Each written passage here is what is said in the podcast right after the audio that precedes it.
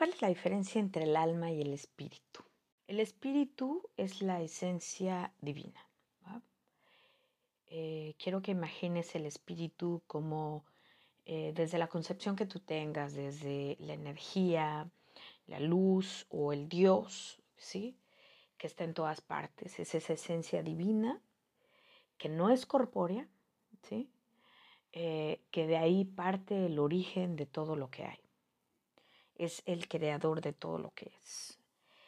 El espíritu, eh, cuando decide manifestarse, tiene que materializarse para poder seguir evolucionando. Y para esta evolución eh, hace una expansión de sí, ¿sí?